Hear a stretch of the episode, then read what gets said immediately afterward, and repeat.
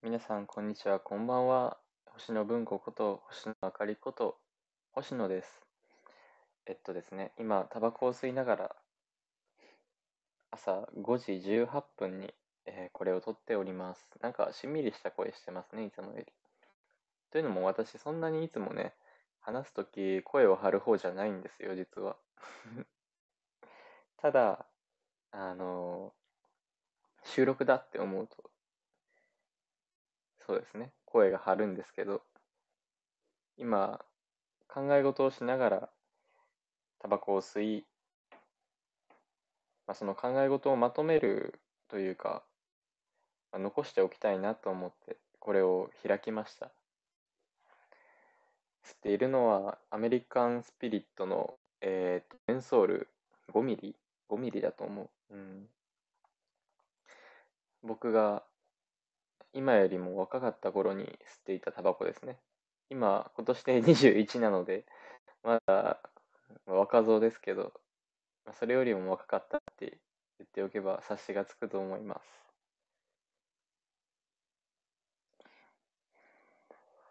非常にね、長いタバコですよ、これは。喋りながら、話しながら、考え事をしながらっていう点においては、すごく適切なタバコと思えますね。思えますね。はい。本題に入ります。えっと、先日ね、京都へ行きました。夜勤が明けて、滋賀へ行き、滋賀で、まあ、親と行ったんですけどね、車で。車で降ろしてもらってから京都に行き、っていう手順を踏んで京都に行ったわけなんですけども、まあ京都に行くにあたって何も考えてなかった。僕、割と旅行なんかがあると、用意周到に、まあ、どこ行くかなんて決めたりとか決めなかったりとかするんですけど、まあ、全く何も決めずに行くということはまずないんですね。ただ、その滋賀、京都へ行くっていうのはもう完全に、そう、ほとんど何も決まってなかった。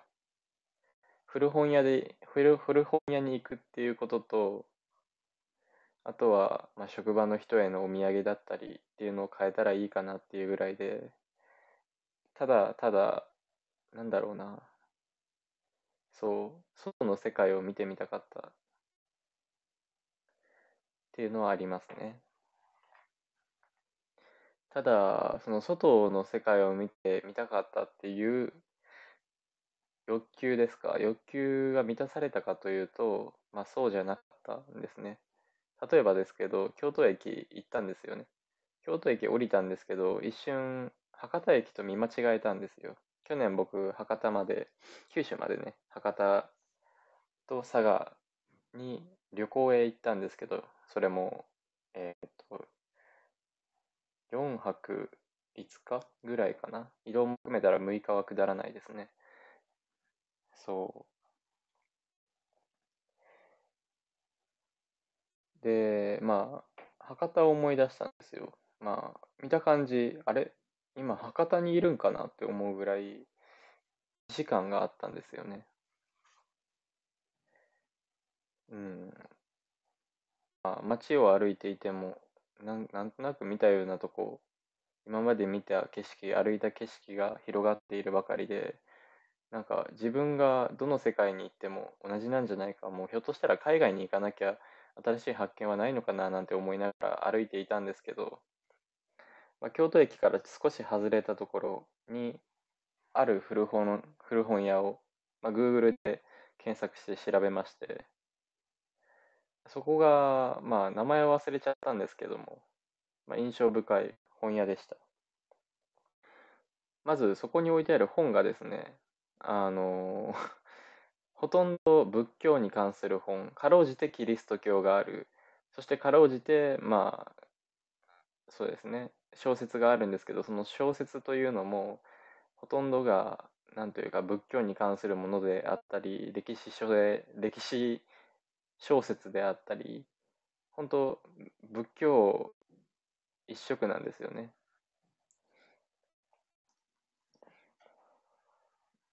そしてまあ、そこでね、僕いつも本屋に行くとき必ず岩波文庫の古本があるかとか、まあ、主に海外文庫であったりを探すんですけども、なかなかね、見つからなくて、なんというか、本当異国の世界に、異教に引き込まれたみたいな感じでした。ちょっとお隣さんがうるさいですね。静かにしてほしいです。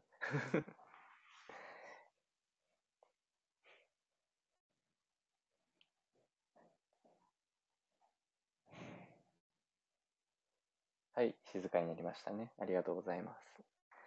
そう、仏教。そして、まあ、そんな仏教の本ばかりに囲まれていると異国の世界に閉じ込められたみたいになるわけです。僕本当にね、暗闇の中で、暗闇の中で光を探すみたいな感覚で、あの、そうですね、本を探しました。まあ、そこでいろんな、例えば、多分あれ能楽かな？の、そう、芸能の本とか、そう、すごい古本があったんですよ。糸で閉じてある、本当昔ながらの閉じ方がされている本だったり、あとは、えー、っと、そうですね。かろうじて見つけたキリスト教の美術史、美術美術史の本、美術史の本と、あと、他にも小説、その小説っていうのは、まあ、桐野っていう方が書いた本なんですけど、今、あの、確か、芥川かな？音楽会かな？新人賞の、えー、っと、選考員でもある方の、東京島って言うとわかると思うんですけど、まあ、普段僕読まないような本ですね。を買ったんですね。そしてまあ、お会計に行くと、ちょっと年配の方が座ってて、多分見た目よりもっと年はいておられると思うんですけど、年配の方が座っていて、でそこであ、今日は奈良から来たんですけど、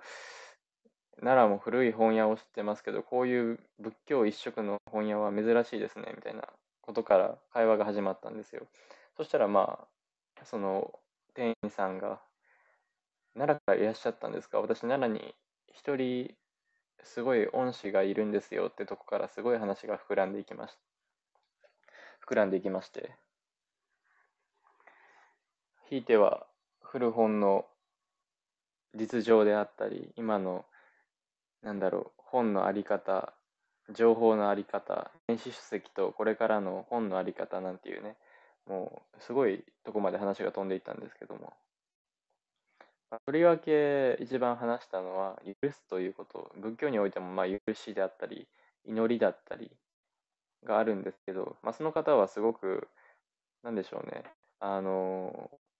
波乱万丈な人生を送ってきてらした。で、そこで、あの、すごい精神的にも疲弊して、まあ、自分も周りも疲弊している時に、その奈良におられる、まあ、先生と呼んでいらっしゃるそうですけど、先生と,、えー、と出会って、で、その先生が、まあ、すごくね、なんというか、きつい言葉をおっしゃられるそうなんですけど、その言葉がすごく愛情に満ちていて、それに救われたという経緯を聞かされまして。で、まあ、僕に対しても、その先生が言った言葉がまだにわからないことがあるというのを、これがどういうことなのか、この言葉はどういう意味だったのかみたいなことを聞いてこられるんですけど、で、僕がこういう解釈しますねとか、ああいう解釈しますねって言ったら、ああ、そういうことだったのか、みたいなね まあ、会話をするわけです。ちなみにそこで僕が言った、こういう解釈あるんじゃないですか、こういう解釈もあるんじゃないでしょうかっていう言葉は、まあ、あの書籍から得た言葉であり、まあ、自分の考えを経て書籍で保管されたものであったり、まあ、完全な完全に僕がなんだろう神のお告げを聞いたとかではないんですけどそういう解釈があるんじゃないかっていう話はしましたね。ただその先生奈良にいる先生というのはもう完全になんだろう自分で考えてなんか神様のお告げを得たみたいな感じの方らしいです。ああ、すごいなって思いながら、まあ、そんな感じで京都で過ごしまして、で、帰ってきてね、まあ、僕、京都に着いてからコーヒー2杯、京都に向かうまでにコーヒー1杯を飲んでまして、普段まあ、そんなに飲まないんですよ、コーヒー。あのコーヒー好きですけど、200ml ぐらいしか1日あたり飲まないか、200ml か、まあ、飲んでも 500ml。まあ、その日1日で僕多分1.5、1.500、1.5リットルは飲んだわけですね。はい。まあ、1.5リットル飲んで、プラス帰ってきてアルコールも入れて、さらに、まあ、京都で結構食べたり飲んだりしてるので、しかも夜勤明けですから、そう考えると、まあ、帰ってきてから今朝ね、トイレに行って血尿が出てたなんていう 若干の血尿だと思うんです。はい。ちょっと赤、赤、赤っぽかったですね。大切にしなきゃいけないなって思いますね。体とか言いながらタバコを今吸い終わったとこなんですけど。という感じです。完全に近況報告という感じで終わりましたね。終わりました。まあ今から終わるんですけども。はい。僕考え事をしているときはいつもこんな話し方で。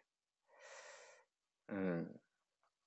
まあ、これからはね、あの古本市場なんていうのも、なんかその京都の人に、京都の古本屋の店員さんにお誘いを受けたので、古本の市場なんかにも顔を出したりして、そういうとこで、まあ、あのちょっとずつね、交流していけたらなと思うんです。はい。なんか、このラジオを聞いてくださって、なんか興味があったら、まあ、全然 Twitter でもでもやってますので、コンタクトしていただけたら本当に喜びます。なんかおかしな話し方になっちゃった。ありがとうございます。それではまた次回お楽しみください。次回予告しようかな。次回予告、星野散歩をする OK。はい、散歩をします。では。